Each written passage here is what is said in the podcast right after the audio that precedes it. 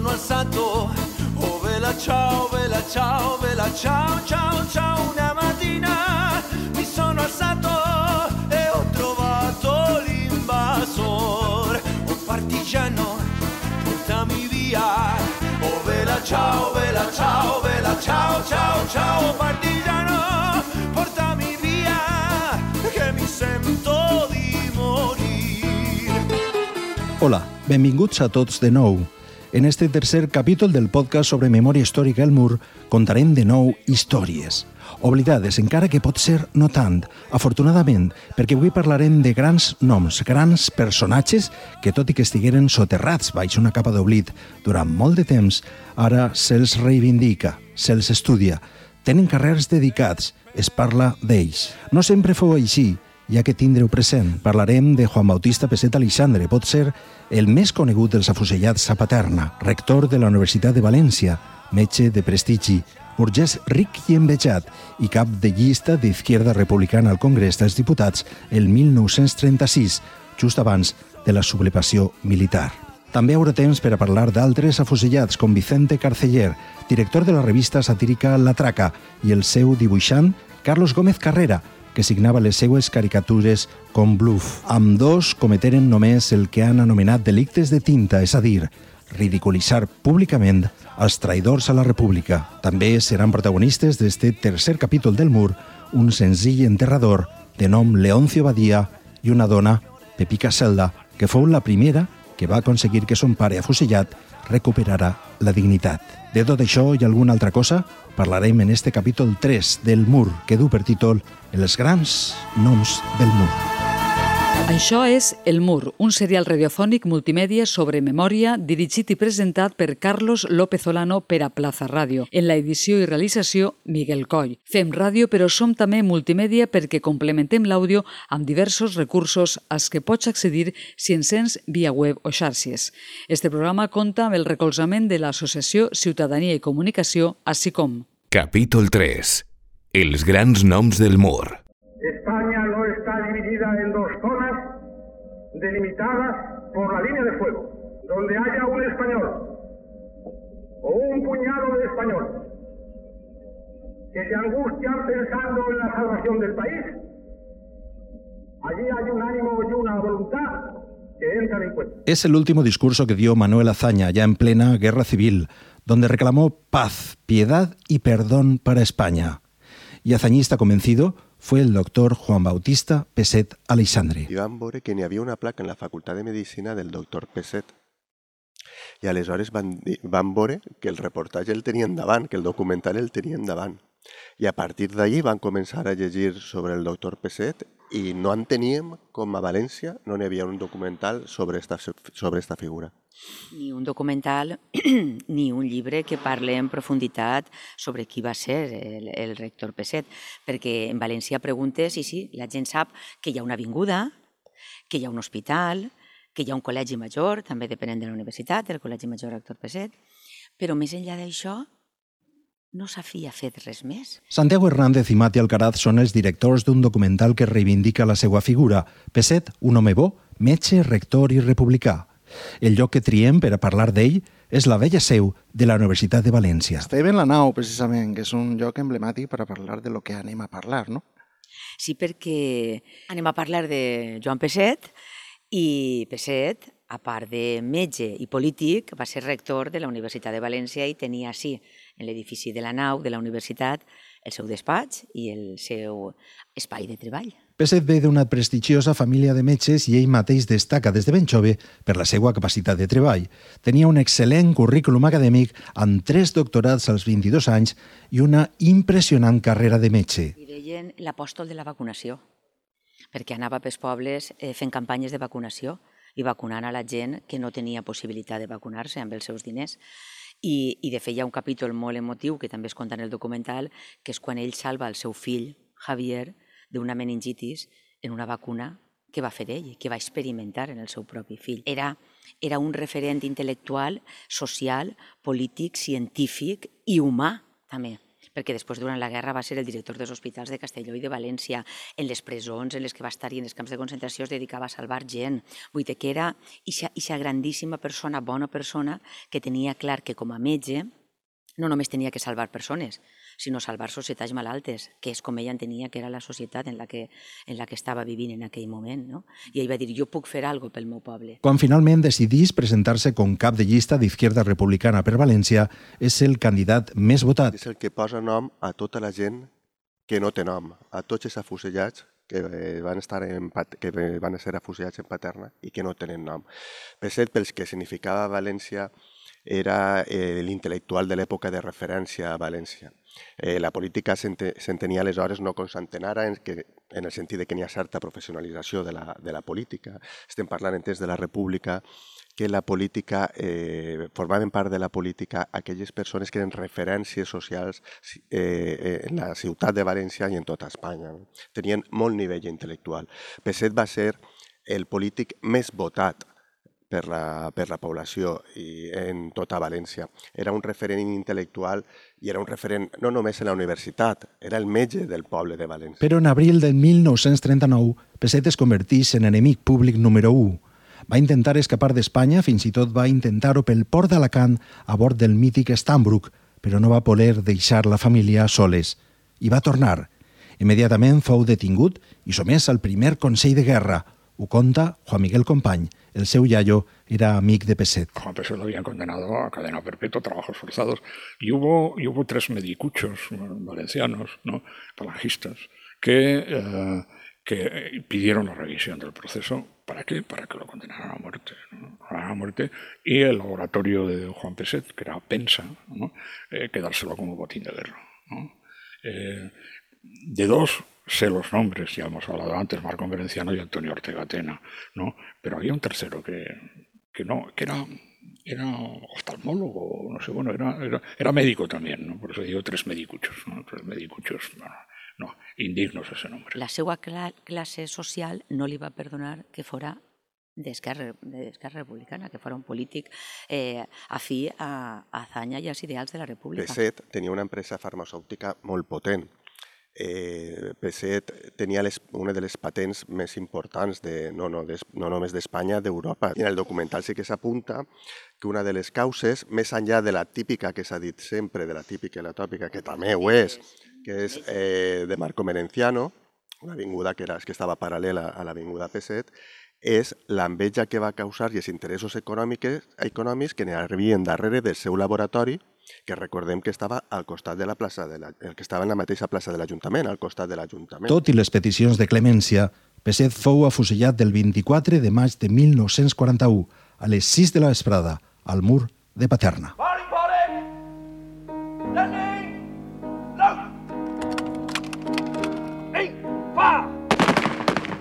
Hauria de morir el dictador que va signar la seva sentència per a que s'es començara a recuperar el seu nom.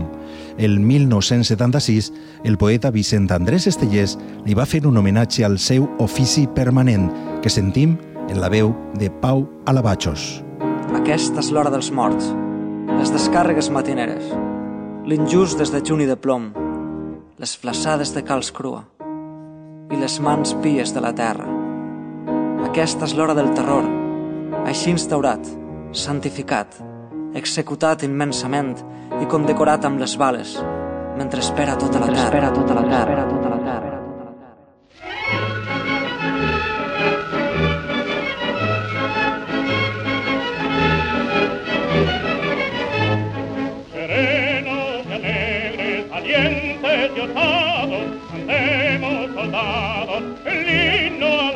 Vicente Carceller es un caso muy particular de las víctimas caídas en el muro de Paterna.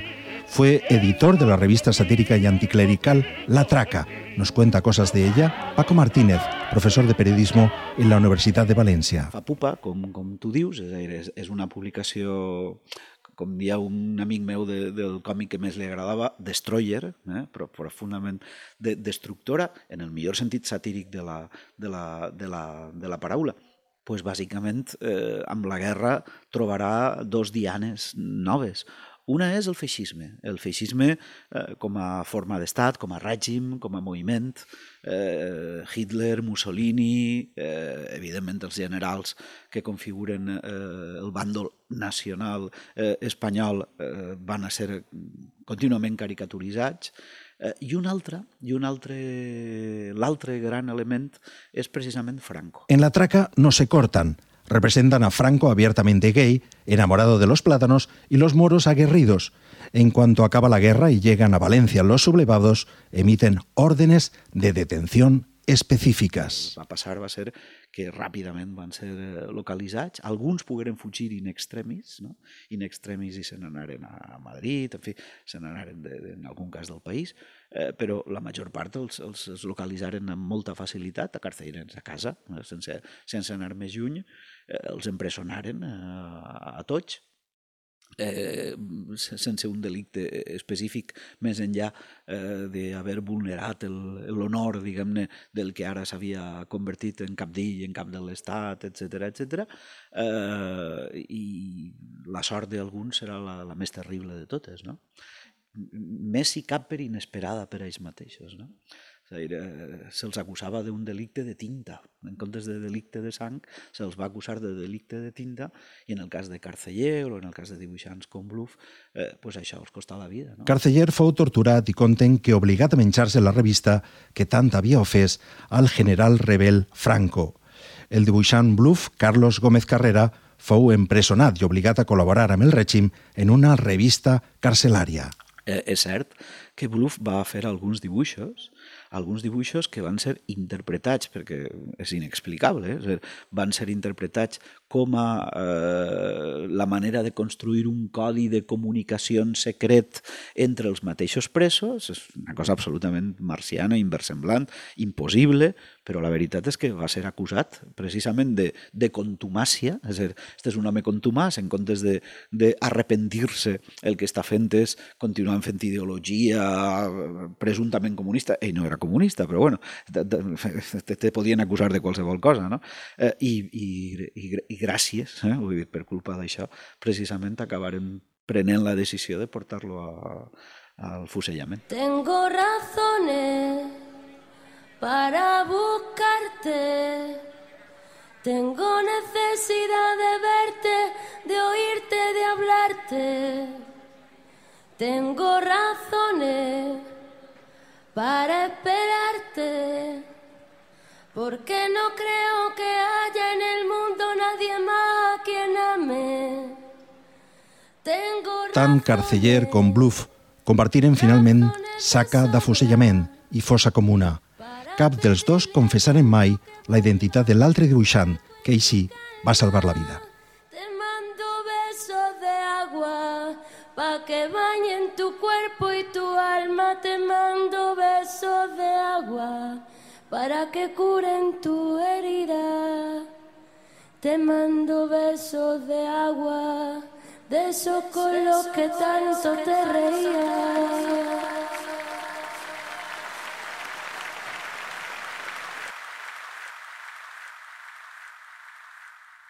I anem ara en la següent de les nostres històries, que no és la d'un afusellat, sinó la d'un enterrador. La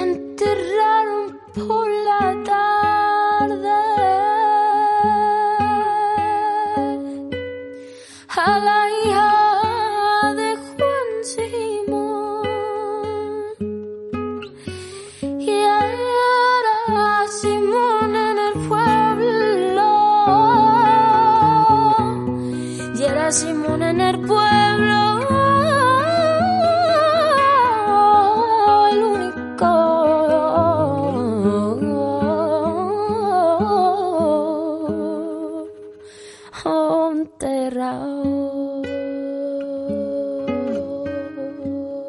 no era Juan Simón, sino Leoncio, Leoncio Badía, y enterró a muchos republicanos, miles de ellos, en la época más dura con sacas diarias de hasta 50 personas. Cuando el corto trayecto desde el muro de fusilamientos hasta las fosas comunes de Paterna, por el que transportaban los cuerpos, lo bautizaron como el Camino de la Sangre. Habla su hija, Maruja. Bueno, mon pare va començar a treballar en el cementeri perquè va ser com un castig. Mon pare el condenaren a mort, eh, tingué sort de que no el fusilaren i quan tornava a casa pues, no li donaven faena. Una de les voltes que anava a l'alcalde li digué, bueno, jo tinc que menjar, la meva família té que menjar o me donen faena o a veure. I entonces l'alcalde digué, Ratxet, tu vols treballar? Doncs pues vés-te'n al cementeri a enterrar els teus. I això va ser el motiu de per què mon pare estigui enterrat. Leoncio fou només un humil enterrador que estrella un sobresou per alimentar els seus, però que ajudava els familiars jugant-se la vida. Molts testimonis ho conten. Ell, per exemple, va donar el cos de pesset als familiars o va posar innumerables botelles de vidre baix dels cossos que després serviren per identificar les víctimes. Parla Matías Alonso, activista per la memoria. Leoncio fue el instrumento, porque cuando logramos exhumar, Resulta que no es que salió el padre de Pepica con esa botella, que no era de limonada, era una botellita de medicina, pero claro, ya me extrañaba a mí. Es que salieron los doce, cada uno con su botella. ¿eh? Cada uno le habían metido el, nombre y los doce con ataúd. Imagínate lo que se arriesgaba este hombre, Leoncio, porque a esta gente lo normal era tirarlos tal cual, que es como están los otros. ¿ves? Cada fosa que se ha ido abriendo están de cualquier manera. Pues ahí no, ahí se veía un trabajo exquisito, bien colocados y cada uno con su botella. Leoncio fue un instrumento para que acabase la polémica. Nunca más ha habido polémica. ¿Por qué? ¿Qué querían decir esas doce viudas metiendo esas botellas ahí? Pues evidentemente, sacadlos de aquí cuando podáis y me los traéis.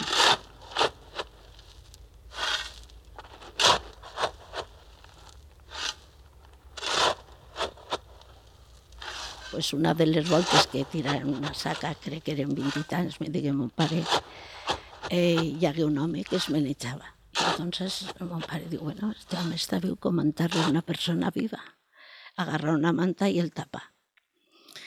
I diu, el pare no parava de dir, a què aniria jo per poder-li salvar la vida, si és possible, a esta persona? A qui li tocaria jo el cor? I diu, ni a la Guàrdia Civil, ni als militars, ni a l'alcalde, està clar. I me'n vaig al rector. Se n'anà al rector i li digui, mira, senyor rector, així hi ha un milagre. N'hi ha un home que té almenys tres tirs i està viu. I el rector se posa la mà en la... traga una pistola, li la posa a mon pare i li diga, Rochet, si no vols acabar com ells, tira pa camunt.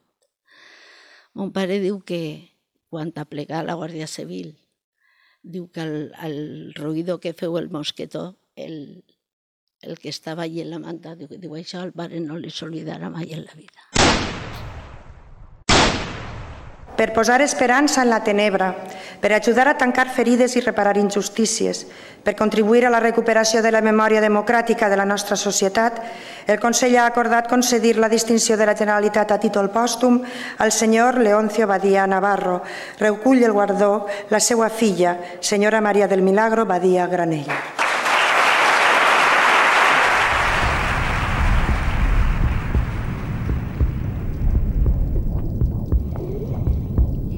Espero que tengáis toda la armonía posible del mundo porque son cuatro días, pero sí que os digo que soy inocente, inocente del todo.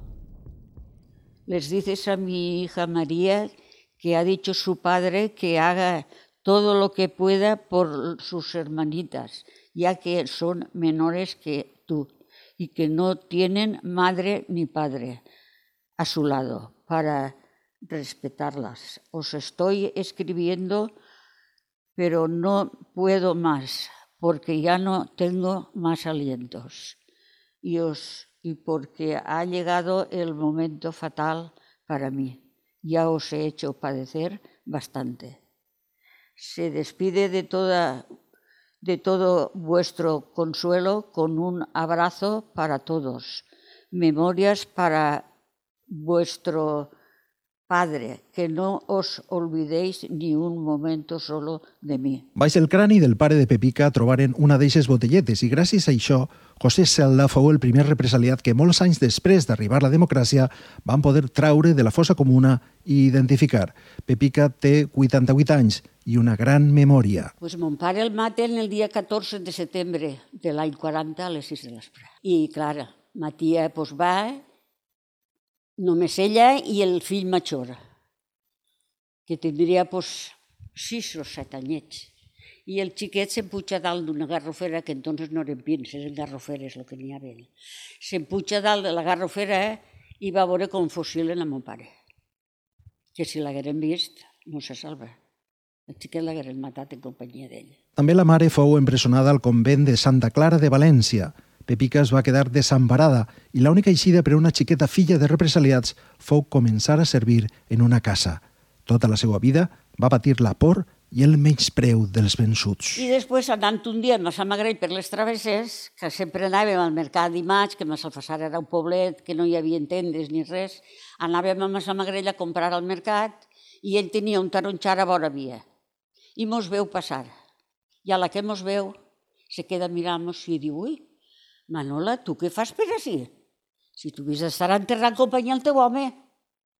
Mira, se mos agarra sustó, que agarrarem els trastos i anàrem a l'altra banda de València, a casa meu abuelo que vivia en, allà en Sant, Sant Lluís, la cor coberta. Quan quasi ningú parlava de memòria i de fosses, Pepica va iniciar una lluita per recuperar les restes de son pare. Fou la lluita d'una pionera plena d'incomprensió, fins i tot per part dels mateixos familiars de represaliats. Pepica tuvo una muy mala experiencia con todo esto porque estaba continuamente sola, incidiendo, pese a quien pese, o sea, una mujer con mucho coraje, porque nosotros se lo decíamos, Pepica, que como no sea lo que nos dices, aquí se acabó, no va a poder exhumar en paterna ni Dios, que sí, que sí. Pues resulta que se le echaban encima, incluso familiares, eh, a gritos, en los homenajes que hacíamos, yo lo veía, está recogido en, en documentales, familiares que es que le, mm, la agredían violentamente, verbalmente me refiero. I la mujer tiró adelante. Perquè jo recorde perfectament un dia de tants que anàvem al cementeri, que era, no sé quina festa era, que hi havia molta gent, i rodant la fossa estava ple hi havia una senyora que era soltera, que era la que ho rebolicava, la que dia que no volia, la que netejava la fossa, com s'ho havia agarrat ella, la, la, la tenia com a pròpia d'ella. Bueno, i jo m'acoste i hi havia un grup en ella i diu, mireu-la per on ve. Aquella és el que vol traure a son pare i vol obrir la fossa. I tot és el guàrdia diu, no, no, no, vostè no va obrir la fossa. Vicent García de Vis, periodista, junt a la seva tia Pepica, fou un dels que més va lluitar per aconseguir-ho. El seu iaio, José Celda, agricultor, afiliat a Izquierda Republicana, ara descansa a sa casa. Home, se, ten, se, se sent la satisfacció de, de que la veritat és la que cura les ferides. Hi ha una mentira històrica a l'estat espanyol, a Espanya, que és que, bueno, que ho oblidem, que passem plana, la plana s'ha de llegir i després passar. Les ferides només, la vida no se'ls no se pot tornar, però sí que es pot d'alguna manera aclarir la veritat, que tothom la sàpia, que alguns s'avergonyisguen i que, i que bueno, el que hem fet és soterrar-lo en, la, en la dona, eh, que també estigui, que estigui viuda tota la vida i en un lloc on estaran soterrades les filles el dia de demà. Vull dir, el que han fet és tornar-lo a l'entorn on 50 o 60 anys després havia d'haver estat en la tomba de Massalfassar, en el poble que vivia, d'on la seva dona, i això, i, i, i, i ha tingut un, un enterro, que és un tema simbòlic. Què guardes en esta caixa, Bepica? Pues mira, si guarde coses molt importants. Això és el don de mon pare, i això, pues, suposo que també. Eh? I això és una ona que li tallà a Matia i nit a mon pare, que tenia tot el moño orejat, i està tal i conforme la tallarem. El paper i tot, mira-lo com està de vellet. I així la, la botelleta en la mateixa terra que tenia mon pare al costat. I així hi ha unes bales, eh? hi ha unes bales també, i això crec que serà, crec jo, perquè no ho sé, no puc afirmar-ho, que seria la bala de gràcia que tiren després. ¿Qué te parece? ¿Qué recuerdos tienes? Saber que se puede, querer que se pueda, quitarse los miedos, sacarlos afuera, pintarse la cara, color esperanza, tentar al futuro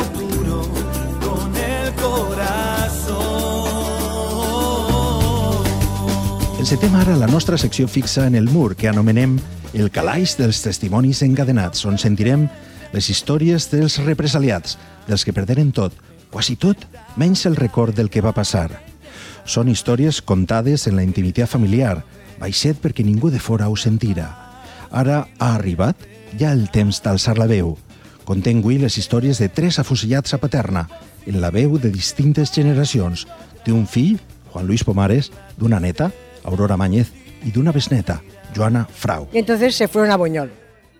En Buñol, junto con mi tía mayor, que era también maestra, pero sin título, no tenía tantos títulos, formaron una escuela laica. Escuela laica que tuvo un éxito grandísimo, porque en Buñol el maestro Villa y el republicanismo y la izquierda es lo que priva, la pequeña Rusia. Y allí terminó la guerra, le dijeron que se marchara porque iban por él, iban por él, porque él había sido socio cofundador del Partido Socialista junto con Pablo Iglesias, Pablo Iglesias el de hace un siglo, claro, y iban a por él. Se vino a Alicante porque decían que en Alicante salían barcos hacia otros sitios, pero en Alicante vio tal desconcierto y tal desorden que dijo, no, me vuelvo a Buñol con mi familia, con mi nieto, o sea, mi hermano mayor, que entonces tenía cuatro años, dice, y si me tienen que matar, pues que me maten. Y justo llegó a Buñol, lo cogieron, lo encerraron en una escuela de Buñol, que él había estado dando clases precisamente allí. De allí se lo llevaron a Chiva y de Chiva directamente a Paterna y a Paredón. El día 1 de abril exhumamos la fosa. Y ahora están sus huesitos. Era diputat de República, era prou. I era secretari de la direcció del ferrocarril del port de Gandia. Mira, i per això, com era republicà, pues ja va ser prou. A veure-lo, a, a recordar-lo en els nets. Bé, vinc tots els anys, bé, la meva dona també, però avui està malalta i no ha vingut. I la meva germana, que també venia, també ha mort ara, eh, ja em queda a mi a poc de vindre. Pues vam quedar, pues, com tenen que quedar? Bueno, això només te diró. Vam quedar pues, tots paralitzats i mig entontats i, i el que va passar. La meva germana més menuda tenia sis anys, se'n recorda menys, però se'n recorda. I ma mare pues, va passar lo seu. Però Oh. molt, que mos ven, a part d'això, es van emportar tot el que tenia en casa, xalets, justícia i que portàvem a son pare i estar tranquils. Eh, nosaltres el que volem és que eh, una vegada mm, traguen els arqueant, o traguen els, les restes, eh, s'ho portaran a Madrid, es faran l'ADN i després es repartiran cadascú. I la intenció és que, que enterrar-lo en sa mare i en, en la dona i, i en xeresa. Per nosaltres és un dia molt important, perquè justament avui fa 80 anys que es van afusellar, el dos, ells van matar el 2 de novembre de 1939 i 80 anys després estem així. Significa per a nosaltres una lluita que portem ja temps darrere i que no anem a parar fins a aconseguir-ho, més que res per nosaltres i per ma abuela.